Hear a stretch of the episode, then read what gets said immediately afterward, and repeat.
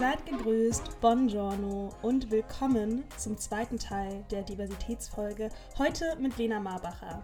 Tatjana und ich sprechen mit ihr über das Thema Diversität und wenn wir darüber sprechen, was Diversität im Journalismus bedeutet, dann heißt es nicht nur, dass in Redaktionen neben Fred und Thomas auch Kofi und Shatisha sitzen.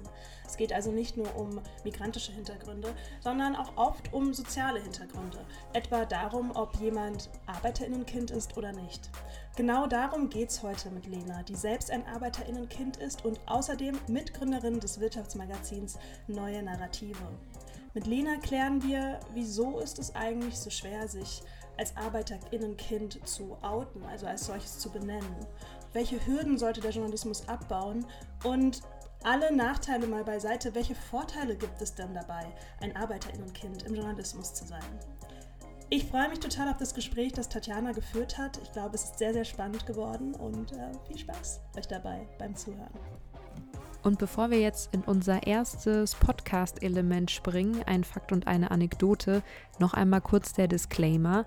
Wir sind nämlich Kooperationspartner des Medium-Magazins und darüber sind wir auch super happy, denn wir profitieren vom inhaltlichen Austausch und von dem Sparring zu unterschiedlichen journalistischen Themen. Dabei bleiben Olivia und ich ähm, als Podcast-Hosts von Bongiorno komplett unabhängig und eigenständig. So, Olivia, zurück an dich. Du hast uns ja für heute eine Anekdote mitgebracht für unser tolles Format. Ein Fakt, eine Anekdote. Mein Fakt gab es im letzten Part. Deine Anekdote kommt jetzt und ich weiß, dass es da um eine persönliche Erfahrung von dir geht, die du sehr häufig gemacht hast und die eben auch mit Diversität im Journalismus äh, zusammenhängt. Worum geht es denn da genau? Yes, ich sage auch einmal kurz vorweg zu mir noch. Ähm, ich bin selber nicht in einem akademisierten Umfeld aufgewachsen. Ich hatte in meiner Kindheit absolut nichts mit Intellektuellem zu tun, außer vielleicht mal mit der Grundschule ein Besuch ins Theater zu Urmel aus dem Eis oder aus dem Ei. Ich gucke, ich bin mir gerade nicht mehr sicher, wie das heißt. Und ähm, ja, ich bin in einem sozial benachteiligten mhm. Stadtteil aufgewachsen. Ich äh, hatte nicht besonders starken finanziellen Rückhalt. Ähm, das so als Hintergrund zu dem, was ich jetzt erzähle und ja, zu den Startbedingungen, die ich hatte. Und zwar handelt meine Anekdote von der Praktikumssuche in der Oberstufe. Mhm. Das war wahrscheinlich in der achten oder neunten Klasse und wir mussten uns als SchülerInnen selber um einen Platz bemühen. Und da ich mich schon super früh für die Medienbranche interessiert hatte, wollte ich natürlich auch irgendwo da mein Praktikum machen. Sei es beim Radio, beim Fernsehen, bei einer Zeitung. Das gab es zum Glück alles in der Stadt, in der ich groß geworden bin. Also habe ich viele Bewerbungen geschrieben und leider nur Absagen bekommen. Das, ähm, die Gründe waren dann meistens, dass ich mich viel zu spät beworben hatte. Bei den einigen muss man sich zwei Jahre im Voraus melden oh Gott, ähm, oder sie bieten keine Praktikumsplätze an. Ähm, all das waren so waren die Gründe und es war für mich auch alles völlig okay. Ähm, also ich, ich war am Ende nicht traurig. Ich, ja, das hat für mich schon gepasst. Und ich habe dann mein Praktikum einfach im Kindergarten gemacht, wo ich selber Kindergartenkind war und das war auch eine super coole Erfahrung. Deswegen da gab es keinen Groll, bis ich erfahren habe, dass jemand aus meiner Stufe ein Praktikum bei einem der ja, Radiosender bekommen hat, wo ich unbedingt auch hin wollte. Mhm. Und ja, da war ich extremst neidisch drauf ähm, und wollte wissen, wie hat die Person das geschafft? Was hat sie in ihrer Bewerbung anders gemacht als ich? Hat sie da irgendwelche Referenzen mit reingegeben? Hat sie irgendwas besonders Kreatives mitgeschickt? Ähm, ich wollte einfach wissen, wie, wie ist es ihr gelungen und habe die Person gefragt. Und da hat sie mir dann gesagt, dass sie diesen Praktikumsplatz über ein Familienmitglied bekommen hat. Ich bin mir nicht mehr genau sicher, ob es die Mutter oder der Onkel wow, war. Bestimmt nicht zwei Jahre im Voraus. ja, nee, genau. Und ähm, sie musste sich selbst nicht wirklich bemühen, mhm. sondern kannte da einfach jemanden, der ihr oder der oder die ihr das verschafft hat. Und das war so, ich glaube, einer der ersten Momente, wo ich wirklich realisiert habe, dass es total darauf ankommt, was deine Eltern machen und wie viel ähm, Wert der so, das, ja, die soziale Herkunft eigentlich ist. Und diese Erfahrung habe ich tatsächlich häufiger gemacht, also im Bachelor, im Master und auch beim Berufseinstieg. Und mir fällt gerade auch noch ein, ähm, das erste Mal, als ich das dann im Studio mitbekommen habe, wie eine Kommilitonin einen wirklich mega geilen Praktikumsplatz auch über ähm, ihre Familie bekommen hat, hatte sie mir dann gesagt, dass sie das über Vitamin B bekommen hat. Und ich wusste im ersten Moment noch nicht mal, was Vitamin B bedeutet. Also ich dachte wirklich, es handelt sich da irgendwie um ein Nahrungsergänzungsmittel. Ich weiß auch nicht. Also so absurd ist das, äh, ist das überhaupt, was da, ähm, was mir da irgendwie an Wissen und an Netzwerk gefehlt hat. Ähm, und ich habe mich natürlich auch immer wieder gefragt und selber angezweifelt, bin ich nicht gut genug? Was stimmt denn nicht mit mir, dass ich es noch nicht mal hinkriege, ähm, von irgendjemandem die Tür geöffnet mhm. zu bekommen in diese Branche oder meinen Fuß da irgendwo ebnen zu können? Ich hoffe, das sagt man so. Und ähm, das hat mir dann eben auch gezeigt, dass Chancen eben nicht gleich verteilt sind und dass das, äh, ich habe mich natürlich total doof gefühlt und unfair behandelt gefühlt. Und deswegen habe ich das jetzt auch als Anekdote mal reingenommen, weil ich finde, Chancengleichheit ähm, wird bedingt durch soziale Herkunft und soziale Herkunft ist eben ein Teil von Diversity. Ähm, deswegen fand ich das ganz spannend, heute mit dieser Anekdote hier reinzukommen. Mm, voll. Ich gebe dir total recht, vor allem wenn man auch so bedenkt, wenn jemand mal irgendwie den, Türen die in die, äh, den Fuß in die Tür bekommen hat durch ähm, Mama, Papa, Onkel, Tante, was auch immer, dann äh, ist man halt irgendwie schon mal in dem Laden bekannt. Und dann kann man natürlich immer noch weiter ähm, ne, seine Karriere ausbauen. Aber wenn man es nicht einmal, wenn man nicht einmal diese Chance bekommt, so seinen eigenen Fuß in die Tür reinzustellen, wenn man überhaupt gar nicht die Chance bekommt, sich bei einem Praktikum zu beweisen, was größtenteils wahrscheinlich sogar unbezahlt ist, äh, was ja auch nochmal äh, bestimmte Menschen eher ausschließt, weil man eben nicht die Möglichkeit hat, sich, keine Ahnung, zehnmal äh, auf dem Praktikumsplatz zu, zu bewerben, weil man eben auch äh, gucken muss, wo man finanziell bleibt. Das ist echt ein großes Problem. Deswegen ähm, freue ich mich auch total, dass wir äh, in dieser Folge über soziale Herkunft sprechen ähm, im Kontext zu Diversität mhm. im Journalismus. Ja, genau. Und dazu sprechen wir gleich im Interview mit Lena Marbacher. Ich möchte sie, kurz, äh, möchte sie euch kurz vorstellen. Lena ist Mitgründerin und Autorin des Wirtschaftsmagazins Neue Narrative. Neue Narrative ist ein äh, Verlag in Verantwortungseigentum auch ein sehr spannendes Thema. Vielleicht widmen wir uns dem auch irgendwann, aber darum soll es heute gar nicht gehen, sondern wir sprechen mit Lena auch über ihre ganz persönlichen Erfahrungen als Arbeiterinnenkind, was der Begriff eigentlich genau bedeutet und ähm, fragen sie auch, welche Hürden sie als viel zu hoch erlebt hat ähm, bei der Gründung ihres Magazins, aber auch generell beim Berufseinstieg und machen da natürlich dann auch den Transfer zum Journalismus und wie der Journalismus oder Redaktion sich auch in dem Hinblick diverser aufstellen können. Wir wünschen euch ganz viel Spaß beim Interview und hören uns dann beim Outro nochmal wieder. Tschüss! Hi Lena, schön, dass du heute unser Gast bist. Hallo. Ich möchte unser Interview heute mit einer Definitionsfrage einleiten und ich bin total gespannt und neugierig, wie deine Einschätzung dazu so ist. Denn wir sprechen ja über ähm, Diversity im Sinne von sozialer Herkunft im Journalismus. Und deswegen die Frage an dich, was bedeutet eigentlich Arbeiterinnenkind? Wann ist man das, wann nicht? Ja, also ich habe tatsächlich auch noch mal drüber nachgedacht, weil ich es gar nicht so einfach zu greifen finde. Aber die eine ähm, Variante, die man, äh, glaube ich, immer sagen kann, ist, man stammt aus einem nicht akademisierten Elternhaushalt in irgendeiner Form. Und dann habe ich tatsächlich auch noch mal äh, kurz überlegt und ich glaube, Pierre Bourdieu hat dazu mal was gesagt, nämlich es geht so um drei Säulen.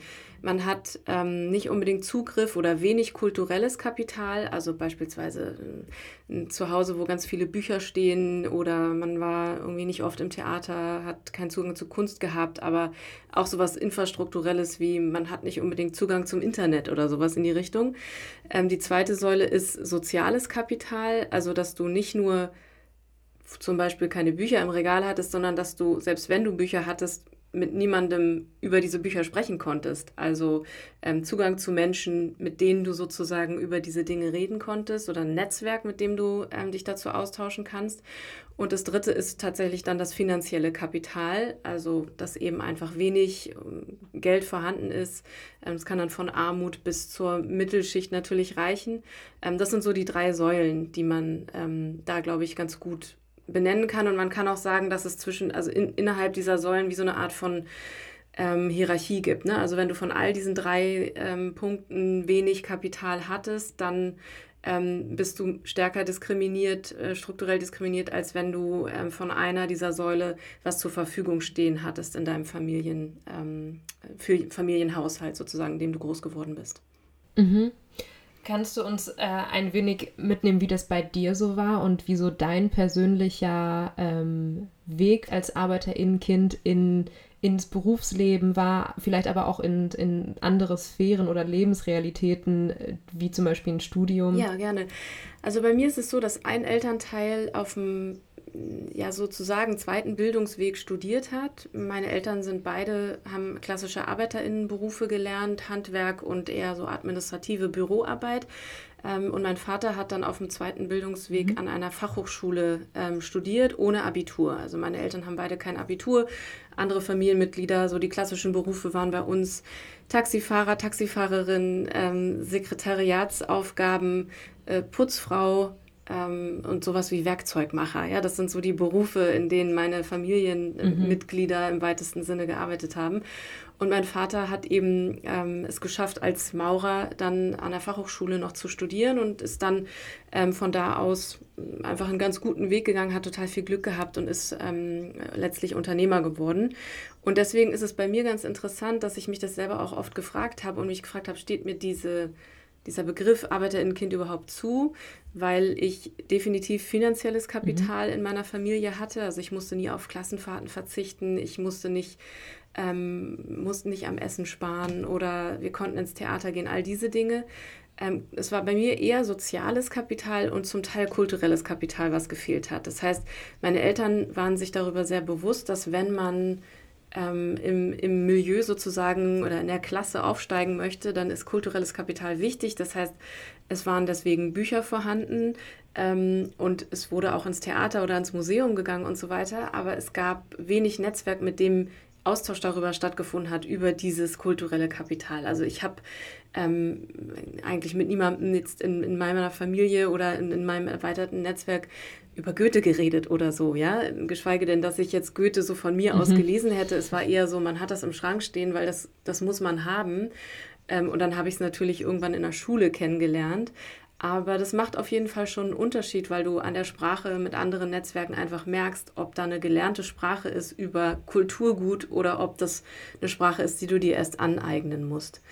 Ähm, du hast noch zum, zu, zu meinem Eintritt sozusagen ins Schulsystem bzw. Studium äh, gefragt. Ähm, Schule war beim, also es gibt ja dann immer nach der Grundschule diese Trennung in diese drei verschiedenen Bereiche. Ne? So, also das Klassische, was bei mir, ich bin in Berlin groß geworden war, war dann Hauptschule, Realschule, Gymnasium. Das ist auch ganz interessant, das Gymnasium als einziges und als höchster Bildungspfad sozusagen als, als Fremdwort bezeichnet wird. Das andere sind ja klassisch deutsche Worte. Ähm, Ach was. Also das fällt einem erst auf. Ich habe es auch tatsächlich in einem Interview mit Andreas Kemper gehört, der sich viel mit Klassismus beschäftigt und das ist mir dann erst aufgefallen. Wenn man drüber nachdenkt, vollkommen klar, aber ist mir dann erst aufgefallen. Mhm. Hast recht, ähm, ja. Und ich bin aufs Gymnasium gekommen, aber meine Gymnasialempfehlung war zumindest nicht so ganz eindeutig. Und ähm, man sagt immer so, dass mhm. einerseits Lehrende und auch Schule so ein bisschen Teil daran tragen, dass sie Menschen mit zum Beispiel ArbeiterInnen-Hintergrund oder auch mit Migrationshintergrund nicht unbedingt automatisch zutrauen, überhaupt diesen Bildungsweg zu gehen. Das ist so das eine. Aber ein auch sehr wichtiger Teil ähm, ist, dass Eltern, die selber aus ArbeiterInnen-Verhältnissen kommen, ähm, das zum Teil auch verhindern. Da hat ähm, Aladin Elmar Falani, der ist auch Soziologe, darüber mal ähm, geschrieben, dass es tatsächlich relativ oft auch Elternteile sind, die versuchen, dass die Kinder quasi in der gleichen, im gleichen sozialen Milieu bleiben. Gar nicht unbedingt aus böser Absicht, sondern einfach, weil mhm. man sich da auskennt. das finde ich ein ganz interessantes Phänomen. Das habe ich erst gemerkt, als ich nach meinem Studium ähm, promoviert habe, dass meine Mutter meinte, jetzt, jetzt ist aber, jetzt solltest du endlich mal Geld verdienen. Ähm, und mein Vater mich wiederum unterstützt hat.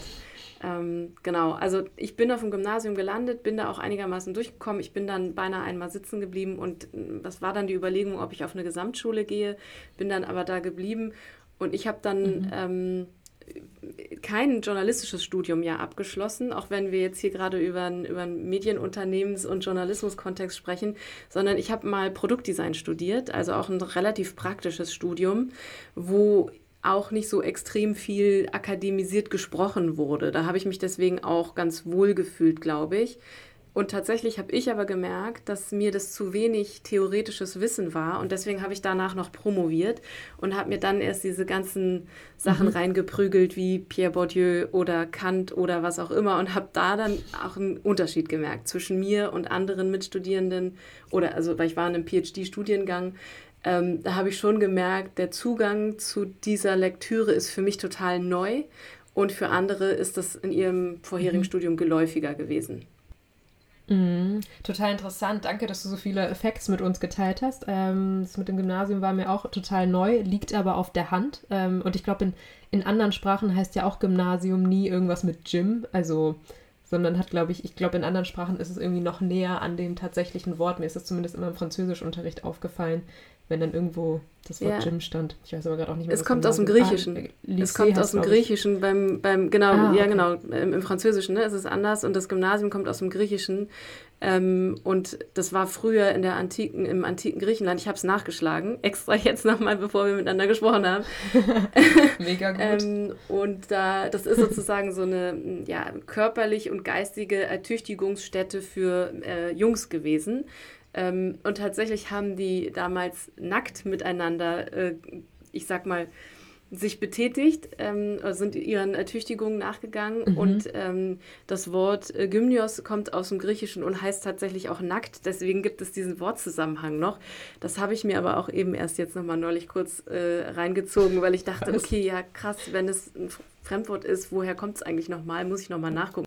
Du, du hast ja gerade erzählt, dass du dann im, in der Promotion das erste Mal gemerkt hast, dass es da einen Unterschied gibt zu der, wie du die Lektüre, die schwierigere Lektüre auffasst und wie leicht es vielleicht deinen, Kom oder sagt man Kommilitoninnen ja. mit PhD-Studierenden, TeilnehmerInnen ähm, damit geht. Das war aber bestimmt nicht der erste Moment, wo du gemerkt hast, dass du Arbeiterinnenkind bist oder dass es da einen Unterschied in der sozialen Herkunft gibt? Nee, das war nicht der erste Unterschied. Ich glaube, ich habe das natürlich im Freundeskreis ähm, und unter Freundinnen auch schon gemerkt, dann, wenn ich bei denen zu Hause war, wie, also einerseits wie die Einrichtung ist, aber eher, ob es da so große Bibliotheken gibt, was die Eltern für Berufe haben, mhm. mhm. ähm, ob die irgendwelche leitenden Funktionen innehaben, wo klar ist, dazu braucht man einen akademischen Titel, nämlich weil sie eben zum Beispiel tatsächlich an, den, an irgendwelchen Universitäten gearbeitet haben oder Wissenschaftlerinnen und Wissenschaftler waren oder Lehrerinnen und Lehrer. Also mhm. da habe ich das gemerkt, dass ich ähm, konnte zwar immer sagen, mein Vater ist Unternehmer und auch das hat natürlich etwas, wo Leute Respekt vorhaben. Ähm, und gleichzeitig habe ich damals auch nicht so richtig verstanden, was bedeutet das eigentlich Unternehmer zu sein. Also als ich noch sehr viel jünger war, ne, da habe ich das noch nicht so richtig hinterfragt, was bedeutet das eigentlich. Und mhm. ich habe gemerkt, dass ich mein Vater hat Bauingenieurwesen dann an der Fachhochschule studiert. Das heißt, ähm, der hat natürlich ja auch einen akademischen Abschluss dann damit bekommen. Und trotzdem habe ich gemerkt, das ist so sehr praxisorientiert. Ne? Also der, man baut dann irgendwie Häuser am Ende damit. Ähm, und das ist nicht so geisteswissenschaftlich. Und diesen Unterschied habe ich gemerkt in den Geisteswissenschaften. Also einerseits eben das, was ich gerade beschrieben habe, aber dann auch in der Art, wie Eltern mit ihren Kindern, und das waren dann eben meine Freunde und Freundinnen, gesprochen haben. Und später habe ich das auch selber gemerkt, wenn ich entsprechend, das war dann während des Studiums, aber auch als ich angefangen habe zu arbeiten, mit anderen Menschen gesprochen habe, die auch gerade fertig waren mit der Uni. Und ich gemerkt habe, die haben einfach eine andere Art von Sprache teilweise. Ja? Die benutzen viel mehr Fremdwörter als ich. Mhm. Die sind, ähm, in, haben auch so eine andere Form von, mm, ja, Verhalten, so kennen andere Etiketten. Ich kannte die zwar natürlich auch, ja, aber es war mir weniger natürlich, sage ich mal. Ich bin damit nicht so ganz natürlich groß geworden, sondern ich habe zum Beispiel, ich sage immer, Fremdwörter sind so die, die, die meine erste Fremdsprache, die ich am besten beherrsche, weil ich einfach ganz viele Fremdwörter immer wieder in meinem Leben aufgeschnappt habe und immer wieder nachgeguckt habe, auch bis heute manchmal immer noch welche nachgucke und mir die angeeignet habe wie so eine zweite Fremdsprache oder erste Fremdsprache und das nicht für mich so geläufig war, mit acht Jahren jetzt Begriffe zu benutzen, die eben nicht ganz klassisch deutsch waren. Das ist, das ist tatsächlich erst später gekommen. Mhm. Und dann habe ich irgendwann angefangen, nachdem ich die dann gut beherrschte, so wie es jetzt heute so ist, dass ich gemerkt habe, ah, man kann damit auch spielen. In bestimmten Kreisen benutzt man diese Worte, in bestimmten Kreisen benutzt man die nicht. Also du merkst dann so, welche Codes gibt es eigentlich und welche Worte musst du benutzen, um sozusagen Zugang zu bekommen zu bestimmten Gruppen. Das ist ja ganz spannend. Ne? Das ist einerseits Verhalten, also was auch immer, wie benimmt man sich am Tisch, aber das ist eben auch über Sprache ganz viel. Ne? ja. ja. Ja. Ja, auch total spannend, sehe ich mich auch wieder. Ich musste, ich habe das auch im Vorgespräch, glaube ich, schon erzählt, ähm, als ich das erstmal mit meinem Freund essen war oder bei seinen Eltern, wusste ich auch nicht, wie lege ich dann am Ende im Restaurant das Besteck irgendwie hin, sodass der Kellner weiß, ich bin jetzt satt oder es hat geschmeckt oder ich bin ja. fertig, wie auch immer. Ähm, ja, das ist, das ist dann doch auch eine ganz andere Welt und ganz andere Codes, wie du sagst, auf die man da trifft. Ja. Ein anderer Bereich, der mich da auch interessiert bei dir, ist, ähm, welche Erfahrungen du so mit dem Thema Netzwerken und Vitamin B gemacht hast. Mhm. Also ich glaube, hätte ich jetzt im, im Bereich Bauen vielleicht irgendwas gesucht, dann hätte ich vielleicht ein Netzwerk gehabt. Das hat mich aber nicht so wirklich interessiert. Das heißt, alles, wo ich hin wollte, ich, mir war relativ schnell klar, dass ich äh, irgendwas Kreatives, Produkte entwickeln, sowas machen möchte. Und da hat mir, hat, mhm. hat mir gar kein Netzwerk geholfen. Also weder meine Mutter hatte irgendein Netzwerk, noch mein Vater hatte irgendein Netzwerk, was mir da behilflich sein konnte. Das heißt, ich habe einfach mich so wie viele andere auch bewerben müssen und ähm, dann irgendwann hatte ich Glück und wurde an der Kunsthochschule genommen, an der Universität. Ähm, aber es war definitiv mhm. nichts, worauf ich irgendwie aufbauen konnte. Und auch bei Praktika oder bei ersten Jobs hatte ich kein, also kein Netzwerk, das ich jetzt angerufen hätte und gesagt hätte, hey, ich suche den und den Praktikumsplatz oder ich brauche irgendwie hier einen Job, kennst du nicht jemanden oder kannst du mir jemanden empfehlen? Das kannte ich von Freundinnen und Freunden, mhm. wo ich mich dann manchmal gewundert habe, oh, wie sind die da gelandet? Und dann habe ich irgendwann erfahren, ah, da kannte jemand jemanden.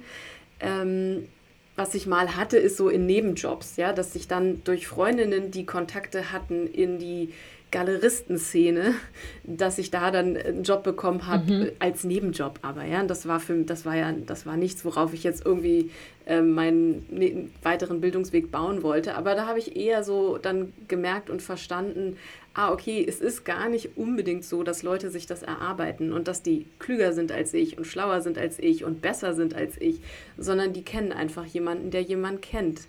Und das ist das, was dir ganz oft den, den Zugang zu guten Jobs verschafft. Und es hat nicht unbedingt damit zu tun, ob du studiert hast, was du studiert hast und so weiter. Und natürlich auch, ob und wo du studiert hast, hängt schon damit zusammen, oft, was für Netzwerke du hast ich beobachte auch immer häufiger, auch auf sozialen Netzwerken, dass, ähm, dass Menschen sich auch beschweren oder auch eben darauf aufmerksam machen, dass ähm, Jobprofile oder Stellenausschreibungen viel zu häufig ja auch voraussetzen, dass man von einer gewissen Uni kommt und dass ja, das ja auch immer viel irrelevanter wird etc. Und ähm, ich finde das auch noch ein, ein, Problem, was genau in diese Richtung mit, äh, mit, ja, mit habe ich neulich auch erst eine Anzeige gesehen. Und ich kann ja mal kurz ein paar Zahlen nennen. Also es gibt mhm. 70 Prozent der AkademikerInnen Kinder studieren und nur 20 Prozent der ArbeiterInnen Kinder. Und selbst wenn da ein Elternteil auch studiert hat, sind es nur 20 Prozent der ArbeiterInnen Kinder, die danach studieren. Also das ist schon ein markanter Unterschied. Mhm. Und ein Prozent von, denen, von diesen ArbeiterInnen Kindern promoviert dann. Und das, da merkt man schon, also ist diese Idee von, es gibt Bildungsgleichheit in Deutschland, die ist einfach nicht, das ist nicht existent. Die gibt es nicht. Ja, das ist echt ein trauriges Bild, dass das wirklich auch immer noch so stark abhängig ist von der Herkunft, von, von der sozialen Herkunft ähm, der Familie. Ja. Als Olivia und ich diese Folge recherchiert haben, ähm, hatte Olivia mir noch eine interessante Anekdote mitgegeben oder ein Beispiel, als sie, ich glaube, es war eine Lesung von Aminata Touré war und die dort gesagt hatte, dass ähm, Menschen erst über ihre eigene Armut und ihre Herkunft sprechen, wenn sie es herausgeschafft haben. Wir haben dann darüber gesprochen, ja, das ist so das, das Outing als Arbeiterinnenkind, das einem total ähm, oft sehr, sehr schwer fällt. Warum ist es in unserer Branche so ein Problem, sich zu outen? Ich halte es gerade auch in Anführungsstriche. Ich fühle mich da auch nicht so wohl, das Outing zu nennen, weil, also, es, es, fühlt sich irgendwie so super komisch an, aber du verstehst, was ich damit meine, hoffentlich. Ja, ja, ja absolut. Ähm, und ich würde auch sagen, dass sie recht hat, weil du natürlich erst, wenn du es wenn du den Zugang und die Zugehörigkeit zu einem neuen Milieu irgendwie geschafft hast, dann hast du ja nicht mehr so viel zu verlieren. Und erst dann ist die Scham nicht mehr so groß, darüber zu sprechen. Und Outing bedeutet ja immer, es gibt, also das ist ein Tabuthema und es ist schambehaftet und es wird gesellschaftlich sozusagen abgelehnt. Ähm, und deshalb ist es natürlich eine riesige Überwindung und es ist ja auch erst dann eben, wie ich gerade sagte, leichter, wenn ich eine gewisse Sicherheit habe, dass ich durch das Outing nicht komplett zurückfalle. Es kann mir dann trotzdem noch mhm. äh, Diskriminierung widerfahren und so weiter, aber ich fühle mich erst dann gesettelt oder ich habe zum Beispiel auch ähm, aus anderen Gründen irgendwie erst, wenn ich mich oute, das Gefühl, ich stehe zu mir selbst. Das hat ja auch so einen Moment von, ah, ich muss mich nicht mehr verstecken, ich möchte damit echt endlich ehrlich umgehen. Wir kennen ja den Begriff Outing viel stärker jetzt aus der queeren Szene. Von daher ähm, mhm. ist er im, im Arbeiterinnenmilieu, würde ich sagen, also passt es vom Grundprinzip her natürlich schon, aber ist sicherlich auch nochmal anders irgendwie. Kommt dann auch darauf an, in wie ich ja am Anfang sagte, in welchem Grad ich Arbeiterinnenkind betroffen bin und also oder bin und dann auch von Diskriminierung betroffen bin. Ähm, und bei mir war das so, dass ich tatsächlich ganz stark gemerkt habe, als ich in meinen ersten Jobs gearbeitet habe und alle meine Kolleginnen und Kollegen unglaublich viele Reisen schon gemacht hatten. Die hatten Auslandsaufenthalte, mehrere die, also auch über dann ein halbes Jahr da, ein Jahr da, dann war, haben die Weltreisen gemacht gehabt und so weiter, haben irgendwie sechs Sprachen gesprochen. Und das war etwas, was meine Eltern sich hätten leisten können, aber es war in unserem in unserer Familie kulturell gar nicht sozusagen verankert, dass das ein wichtiger Meilenstein ist, ein wichtiges Statussymbol, was man mittlerweile erreichen muss. Also Internationalität, dass das sowas ist, was man irgendwie braucht sondern mhm. das war eher so, nee, damit verlierst du keine Zeit. Ich hätte das wahrscheinlich sogar machen können, wenn ich es gewollt hätte. Aber es war mir, dadurch, dass es so wenig Gespräch war bei uns in der Familie, bin ich gar nicht so auf die Idee gekommen. Also ich habe nur mal so über drei, vier Monate äh, in einem Internat in Großbritannien verbracht, aber es ist nicht zu vergleichen mit ein Jahr alleine gelebt in den USA oder sowas. Ne? Und das ist mir erst dann mhm. aufgefallen, als ich angefangen habe, mich zu vergleichen, weil dann in dieser Zeit in den Lebensläufen unglaublich wichtig wurde, dass du einen Auslandsaufenthalt hast. Und ich habe dann immer so gedacht, hm, schreibe ich da jetzt diese zwei, drei Monate rein oder ist es eigentlich albern? Muss ich das machen? Und hätte ich das nicht längst machen müssen? Und ich habe mich dafür super geschämt. Das war für mich wirklich so ein totales Ding, dass ich wirke irgendwie dümmer oder weniger weltgewandt, wenn ich nicht im Ausland war. Und das habe ich dann irgendwann abgelegt, weil ich gemerkt habe, darum geht es nicht. Ne? Also du kannst unglaublich weitsichtig sein und äh, hast nie dein Heimatdorf verlassen und du kannst unglaublich engstirnig und dumm sein, sage ich mal, oder, oder wenig, äh, wenig informiert sein, wenig Wissen haben, wenig ähm, wortgewandt auch sein. Und ich habe aber schon äh, in, in, drei verschiedenen Ländern gelebt. Also das hat gar nicht unbedingt zwangsläufig was miteinander zu tun. Aber da war das für mich so ein Ding von, ah, wenn ich das jetzt sage, dann oute ich mich gerade. Und das habe ich mich auch erst getraut, in einem Kontext dann mal zu sagen, wo ich wusste, die Menschen um mich herum, da haben auch nicht alle davon dieses, diesen idealen ähm, Berufsweg von so und so viel Auslandsaufenthalt, die und die Sprache spreche ich, da und da war ich überall. Ähm, und da fühlte sich das dann für mich okay an. Und die Reaktion, das ist ja relativ oft, zumindest in dem Kontext, in dem es bei mir jetzt war, dass die Reaktionen dann gar nicht dramatisch sind. Ähm, und man sich das selber irgendwie viel größer ausmalen denkt, oh mein Gott, die werden jetzt alle total enttäuscht sein, war natürlich niemand davon mhm. enttäuscht. Aber ich hatte mich auch schon in meinem Berufsleben etabliert für mich. Ja? Ich wusste, ich werde jetzt nicht einen nächsten Job nicht bekommen, nur weil ich gesagt habe, dass ich das und das nicht erlebt habe in meinem Leben oder dass ich eben eine Familie habe, die kein Abitur hat. So, das war mir dann schon klar. Mhm. Das heißt, auch ich bin weich gefallen sozusagen. Ja, ich würde gern als nächstes den äh, Transfer zum Journalismus oder zur Medienbranche generell machen. Du bist ja Mitgründerin des Wirtschaftsmagazins Neue Narrative. Und äh, ihr seid damit ein Medienprodukt, äh, ihr habt eine Redaktion. Und ähm, als erstes würde ich gerne von dir wissen, was denn oder wie können Redaktionen oder Medienunternehmen generell dafür sorgen, dass Menschen eben mit solchen anderen ähm, äh, Lebensläufen, die, die eben keine Auslandsaufenthalte, keine Studiumsabschlüsse an renommierten Universitäten beinhalten. Wie können diese Menschen einen Platz in einer Redaktion oder eben in einer ähm, Firma äh, äh, finden? Also, ja, ja, das muss jetzt auch nicht unbedingt nur auf die Medienbranche bezogen sein, das gilt wahrscheinlich für, für alle Bereiche. Aber genau, wie, klar. Ähm, ich, genau, also es gilt, glaube ich, für alle Bereiche und trotzdem ist es im Journalismus, gibt es, glaube ich, noch einen ähm, zumindest besonderen Grund, warum man sich, glaube ich, öffnen sollte für viele verschiedene Perspektiven und Lebensläufe, die es so gibt in der Welt. Ähm, und das, das eine, wir haben gerade heute Vormittag einen kleinen Workshop innerhalb des Teams von Neue Narrative gehabt, wo wir darüber gesprochen haben, wie bewerten wir eigentlich einerseits Gehälter, aber auch informelles und formelles Wissen oder formelle ja, Bildung. Also sind Hochschulabschlüsse und Zertifikate und Zeugnisse wichtiger als ähm, dass sich jemand zum Beispiel das Coden selbst beigebracht hat und da ähm, mhm. Erfahrung gesammelt hat und vielleicht auch zu einer bestimmten Exzellenz irgendwie gekommen ist. Und wir neigen in Deutschland immer sehr dazu, uns auf Zeugnisse zu verlassen und daran festzukrallen. Ich hatte auch noch mal mit meinem einen Kollegen vor Jahren schon eine Diskussion darüber, wie wichtig ist die Abi-Note, wenn sich Menschen bewerben. Und ich habe dann immer gelacht und habe ihm gesagt, also du hättest, das ist einer meiner Mitgründer, du hättest mich nie angestellt, wenn du auf meine Abi-Note geguckt hättest.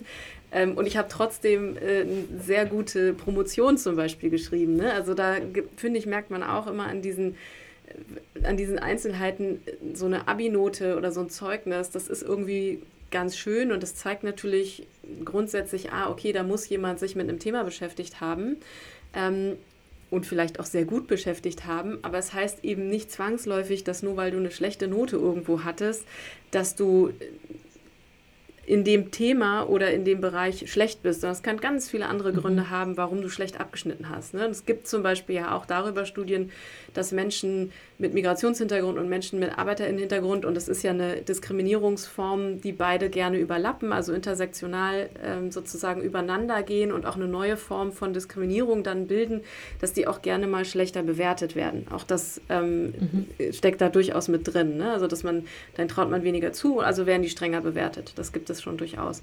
Ähm, und in Redaktionen, glaube ich, ist deswegen wichtig, sich bewusst darüber zu sein, was sind die Merkmale, die für uns eigentlich wichtig sind, wenn Menschen bei uns anfangen, eben zu gucken, ist uns Erfahrung wichtig und zu spüren oder zu bemerken, dass jemand wirklich gut in dem Fachgebiet ist oder ist uns wichtig, dass der ein Zeugnis hat oder die. Äh, bei uns arbeiten mhm. zum Beispiel mindestens zwei Menschen, die kein Studium in ihrem, äh, in, in dem Job ausgeübt haben, in dem sie bei uns arbeiten und die unfassbar gute Arbeit machen. Also da irgendwie hinzugucken und zu sagen, es geht uns eigentlich eher um die Erfahrung und wenn du ein Zeugnis hast, ist das schön, aber es geht uns nicht darum, dass du ähm, jetzt irgendwie, weiß ich nicht, also dir die, die meisten ähm, Stecknadeln an dein Revers packen kannst, weil du so unglaublich an der Elite-Uni studiert hast oder so, ja. Ähm, und das Zweite ist, dass wir uns selbst tatsächlich Quoten auferlegt haben bei uns im Unternehmen und wir sind erstmal danach, nach so den drei großen Gruppen in der deutschen Gesellschaft, ähm, gegangen, die für uns wichtig sind, nämlich einerseits, dass wir 50 Prozent der Menschen bei uns, ähm, die wir anstellen, äh, nicht cis-männlich sind, also die sich nicht mhm. ähm, als männlich, also ihrem bei der Geburt zugeordneten Geschlecht zugehörig fühlen. Das betrifft dann also Frauen, das betrifft äh, queere Personen, das betrifft Transpersonen und so weiter. Ähm, Mhm. Wir wollten da bewusst nicht hinschreiben 50% männlich, 50% weiblich, weil es gibt mehr Geschlechter als männlich und weiblich. Das, das haben wir ja mittlerweile ja. alle mitbekommen. Ähm, dann sind 25% äh, Menschen mit in irgendeiner Form Zuwanderungsgeschichte und 10% Menschen mit Behinderung oder chronischer Erkrankung. Und die Zahlen haben wir einfach quasi übernommen, weil sie Gesellschaft abbilden bei uns in Deutschland. Also da, diese Zahlen sind die Zahlen in unserer Gesellschaft in Deutschland. Diese Gruppen gibt es. Wir haben das, ähm, den Bereich Arbeiterinnenkind nicht abgedeckt bisher. Einerseits ist der relativ häufig überlappend auch mit einem Migrationshintergrund und andererseits, weil wir einfach erstmal angefangen haben. So, wir wollten diese drei großen Zahlen, dann schauen wir mal und das andere kannst du ja trotzdem beachten, steht aber aktuell noch nicht in unseren Quoten. Vielleicht ändern wir das irgendwann mal. Und damit mhm. haben wir uns festgelegt, dass wir ab einer bestimmten Anzahl von Menschen, die bei uns arbeiten, diese Quoten erfüllen müssen. Ansonsten dürfen wir niemand Neuen anstellen. Also es ist eine relativ harte Regel, die wir uns da auferlegt haben. Wir müssen immer nachzählen dann, ob wir die Quoten gerade erfüllen mhm. oder nicht. Und wenn wir sehen, eine ist gerade nicht erfüllt, dann gucken wir ganz gezielt in diesem Bereich nach Kandidaten und Kandidatinnen. Und das bedeutet eben nicht, wir schreiben irgendeine Stellenausschreibung und hoffen dann, dass sich jetzt jemand bewirbt, sondern das bedeutet, dass wir als Organisation gezielt in Kontakt mit Communities und Individuen treten, Individuen treten, um zu sagen, hey, ähm, das, das ist irgendwie ein Job, wo du eine totale Kompetenz hast, weil das ist ja immer der Vorwurf an Quoten. Man bevorzugt dann Menschen, obwohl sie nicht die Kompetenz haben. Das tut man natürlich nicht, sondern man bevorzugt mhm. Menschen, die die Kompetenz haben und zusätzlich ein Diskriminierungsmerkmal aufweisen. Ähm, das ist das, worum mhm. es geht. Ne? Und du hattest noch im Vorsatz, glaube ich, gefragt, ähm, wie wir das oder beziehungsweise, das ist das, was mir gerade durch den Kopf geht. Ich bin mir jetzt gerade nicht mehr sicher, ob du es gefragt hast, aber was hat es für, noch für eine Bedeutung? Das habe ich nämlich eben schon mal so kurz erwähnt für den Medienkontext. Ähm, weil mhm. wir machen das jetzt nicht nur, weil wir irgendwie denken, oh, wir sind so ein cooles Unternehmen, wir machen das jetzt mal. Ähm, das ist ja total toll. Das ist das eine, dass wir irgendwie fair sein wollen und möglichst wenig diskriminieren wollen. Das andere ist, dass ich finde, dass es in, im journalistischen Kontext musst du für die Gesellschaft ja in irgendeiner Form berichten. Also so eng wie deine Zielgruppe auch sein mag, grundsätzlich ist meine Meinung, und das ist zumindest die Zielgruppe für neue Narrative, wollen wir die Gesellschaft erreichen und nicht nur mhm. ähm, die eine ganz spezielle Gruppe an WissensarbeiterInnen, die alle weiß sind und, äh, und äh, studiert haben, sondern wir wollen mhm. für die Gesellschaft berichten.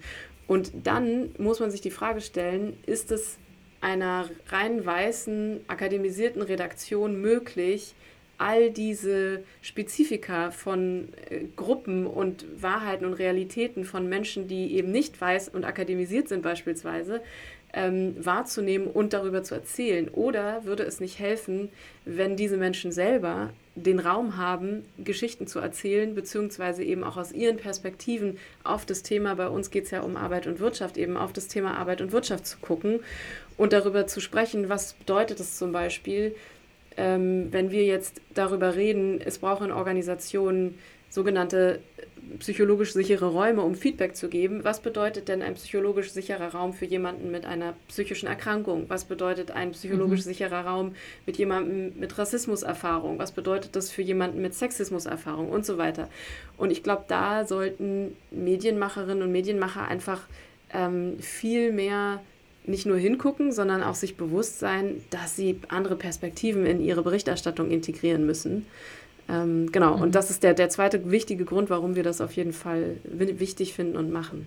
Dazu fällt mir noch ein, dass ähm, Olivia mir erzählt hatte nach dem Interview mit Merve, dass Merve sie ähm, auf den Umstand aufmerksam gemacht hat, dass Menschen, die eine gewisse Diskriminierungserfahrung oder ein Merkmal mit sich tragen, sei es eben die Hautfarbe, die Herkunft, das Geschlecht, das ihnen oder auch Sexualität, dass ihnen dann oft äh, diese Themen in der Redaktion zugeschoben werden. Wie macht ihr das bei euch? Habt ihr damit Erfahrungen oder auch gewisse ähm, Regeln, dass das nicht, nicht vorkommen darf? Ja, das ist so der Klassiker, ne? dass die, die Frau mit Hijab, die darf nur über muslimische Kontexte sprechen und die schwarze Person, die darf nur über Rassismus sprechen ähm, oder kriegt immer diese Themen sozusagen aufgedrückt. Und ich glaube, das ist, das ist natürlich mhm. was, wo man total hingucken muss, wo man sagen sollte, ähm, warum gibt es denn keine ähm, Expertin oder Ökonomin, die schwarz ist und über Ökonomie spricht, jetzt in unserem Kontext beispielsweise? Mhm. Ähm, und warum kann nicht eine behinderte Person über ähm, Finanzierung von Startups reden, ohne dass sie über ihre Behinderung spricht. Also genau das, was du eben auch gerade erwähnt hast. Und was wir gerade gemacht haben, da sind wir auch noch dabei, das fein zu schleifen und ähm, für uns dann als sogenannte Policy zu verabschieden. Wir haben uns erstens angeguckt, wie viel Raum nehmen eigentlich die unterschiedlichen Perspektiven in unserem Magazin ein. Also wir haben tatsächlich gezählt, wer kommt vor, wer wird genannt, wer spricht, wer schreibt, wer illustriert bei uns und haben es einfach durchgezählt. Ähm, und auf der anderen Seite haben wir eine Expertinnenliste erstellt, wo wir viele verschiedene Expertinnen ähm, aufführen, die in sich in ganz unterschiedlichen Kontexten total gut auskennen. Und da sind entsprechend Menschen dabei, die eben, wie ich gerade sagte, beispielsweise ähm, People of Color sind und äh, über Ökonomie sprechen. Also überhaupt nichts mit Rassismus sozusagen mhm. äh, zu tun haben. Natürlich wahrscheinlich persönlich, aber eben nicht darüber sprechen in ihrer Expertise. Ähm, und darauf zu achten, ne, dass ich da, wenn ich ähm, entsprechende ExpertInnen suche, nicht automatisch, weil das ist ja das, was passiert, ah, wir müssen was zu Rassismus machen, dann ähm, müssen wir auf jeden Fall jetzt jemanden suchen, der so und so und so davon betroffen ist. Und ich glaube, da ist nämlich das Interessante, da wo es jetzt auch spannend wird, nämlich wenn ich als weiße Person, die ich bin, über Rassismuserfahrungen schreibe, dann tue ich das aus einer Position heraus, die noch nie Rassismus erfahren hat und nie Rassismus erleben wird. Das heißt, da würde ich immer unbedingt eine betroffene Person berichten lassen. Also ne, da ist es wichtig, dass die Person wirklich betroffen ist von zum Beispiel Ableismus und dass die Person, die dann darüber spricht, auch wirklich selbst eine, eine Behinderung hat ähm, oder wenn es um psychische Gesundheit äh, geht, dass jemand mit einer psychischen Erkrankung davon erzählen kann, was es bedeutet, stigmatisiert zu werden, weil ich eine psychische Erkrankung habe im Arbeitsmarkt beispielsweise. Aber eben andersrum gesehen, bei Themen, die damit nichts zu tun haben, nicht immer nur weiße AkademikerInnen äh, zu haben, sondern eben genau entsprechend auch ein ArbeiterInnenkind über äh, Finanzkapitalismus sprechen zu lassen. Worum es, glaube ich, geht, ist, dass wenn ich oder du, ne, bei dir ist es ja auch nochmal anders, aber wenn ich darüber erzähle, wie sich Rassismus anfühlt, ich kann das gar nicht, ich weiß nicht, wie sich Rassismus anfühlt. Ich kann das nur aus so einer Co-Perspektive erzählen mhm. und ich kann was über Rassismusforschung vielleicht sagen und über Ergebnisse was sagen und ich kann sagen, dass Rassismus ein, ein Problem ist mhm. und dass wir da äh, was ändern müssen, aber ich kann nicht aus einer betroffenen Perspektive darüber sprechen, wie Rassismus individuell wirkt mhm. auf mich sondern ich kann natürlich dann nur immer darüber reden, dass das ein Problem ist und eben zum Beispiel Zahlen zitieren und darauf aufmerksam machen, dass das ein Thema ist, über das wir mehr sprechen sollen. Das ist auch richtig und wichtig. Mhm. Ähm, was aber gerne mal passiert, ist, dass dann so also das ist so dieses Typische, was du ja wahrscheinlich auch kennst, ne? dass dann bei, da gab es doch, ich weiß nicht, es war bei Maybrit Illner, glaube ich, äh, dass, es, dass über Diskriminierung und Rassismus gesprochen wird und es sind vier Weiße eingeladen. Ja, okay, so. ja. Und du denkst, und die haben alle keinen Migrationshintergrund und du denkst so, what? Äh, also das kann doch nicht euer Ernst sein. So, ihr könnt ja nur aus Überperspektive, also nur um darüber zu reden, reden, aber ihr habt keine einzige schwarze POC oder was auch immer Person da, die das am eigenen Leib erfährt und ganz und definitiv besser weiß, wovon sie spricht. Mhm. Mhm. Ja, definitiv. Bin ganz bei dir. Was unsere Zuhörerinnen und Zuhörer gerade nicht sehen können, ist, ähm, dass du, wenn du redest, sehr viel gestikulierst und deine Hände unterstützend nutzt, um ähm, ja, Sachverhalte mitzuvermitteln. Mir ist es gerade vor allem aufgefallen, als du über Intersektionalität gesprochen hast und ein Kreuz gebildet hast mit deinen Fingern oder bei der Aufzählung eben auch tatsächlich deine Finger ähm, mitbenutzt hast. Mir fällt das dadurch sehr leicht, dir zu folgen. Und das bringt mich auch zu meiner nächsten Frage, äh, und zwar das Thema leichte Sprache. Ich habe nämlich die These, dass Menschen, die ein, ähm, die vielleicht nicht so stark akademisiert sind und eben nicht so einen breit aufgestellten, super eloquenten Wortschatz haben, dass das vielleicht ein Vorteil sein kann, eben auch im Journalismus äh, Inhalte leichter zu vermitteln. Wie siehst du das? Ja, ich kann mir das durchaus vorstellen, dass ähm, Menschen, die beide Welten gut kennen, grundsätzlich auch besser zwischen ihnen vermitteln können in irgendeiner Form, ne? weil sie den Zugang zur Sprache der einerseits Eltern, aber eben auch Umgebung aus Arbeiterinnenumfeld haben und andererseits den akademisierten ähm, Kontext haben. Und ich kenne das zum Beispiel schon auch manchmal, dass ich zwischen zwei solchen Welten wie so eine Übersetzungsleistung liefere und Sachen dann in einfache Kontexte oder nicht in einfache Kontexte, sondern in einfache Worte übersetze. Und ich merke das auch manchmal, wenn ich Texte lese von KollegInnen, dass ich bei manchen Fremdwörtern hinschreibe, warum benutzt du nicht einfach das Wort auf Deutsch? Warum muss es jetzt hier dieses mhm. Wort sein?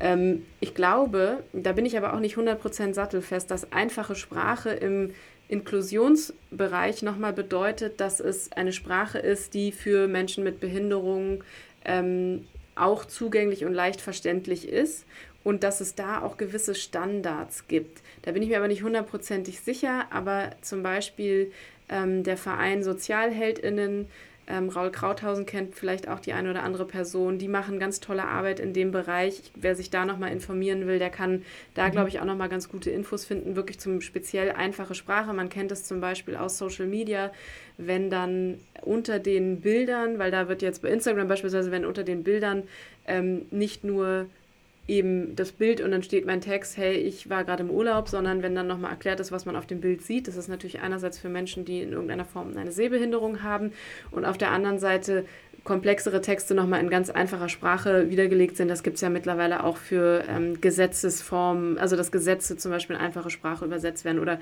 das hat man bei den Corona-Richtlinien, ähm, die jetzt ja ständig dann neu kamen. Da gab es auch immer einen Teil in einfacher Sprache.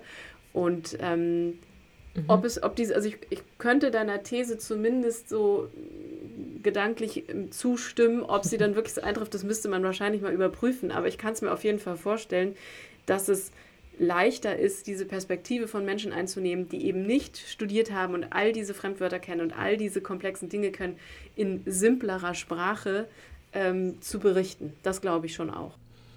Cool, danke für die Tipps. Das wäre sonst meine letzte Frage gewesen, ähm, was so Anlaufstellen wären. Aber ich pack, pack sie gerne noch in die, ähm, in die Shownotes und verlinke gerne da drauf. Cool, vielen Dank.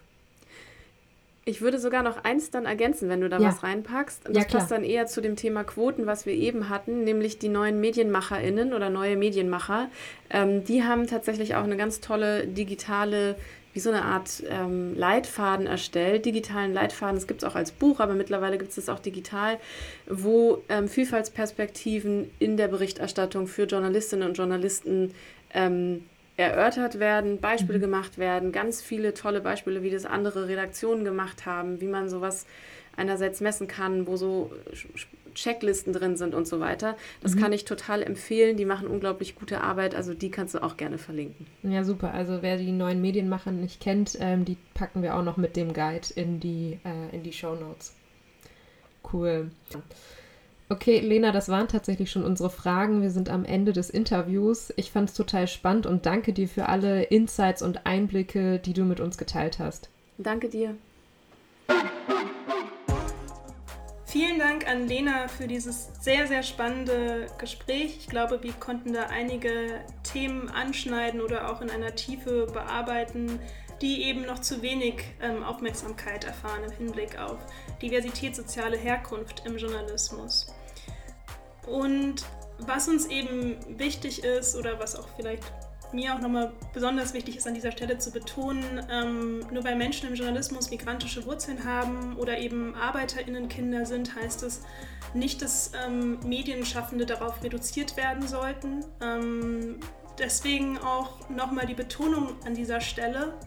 Äh, wir, also Menschen aus verschiedenen sozialen Herkünften, ähm, Frauen, ähm, schwarze Menschen, BPOC-Menschen, wir sind ExpertInnen, wir sind GeschäftsführerInnen, wir sind InnovationsmanagerInnen, wir sind JournalistInnen und wir sind so vieles mehr als nur unsere Herkunft ähm, oder auch bestimmte Merkmale. Und darauf sollte man niemanden reduzieren. Das wollen wir hier an dieser Stelle auch nochmal zum Thema Diversität sagen.